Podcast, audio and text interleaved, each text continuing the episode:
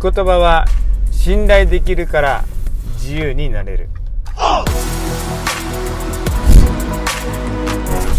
こんにちは誠です。自由への道シリーズ。今回は詩篇の33編の4節ですね、えー、その御言葉はまっすぐで主の御業はことごとく真実であるという御言葉です。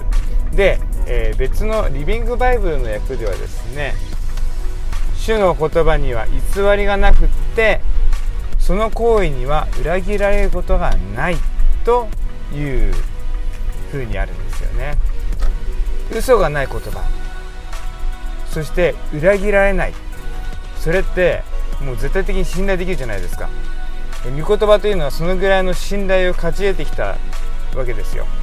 信頼できるってやっぱり自由につながりますよね、うん、それがしっかりとした土台になっていく。まるで子供が公園で遊んででお父さんお母さんが後ろにいてここにいるよって言ってくれている。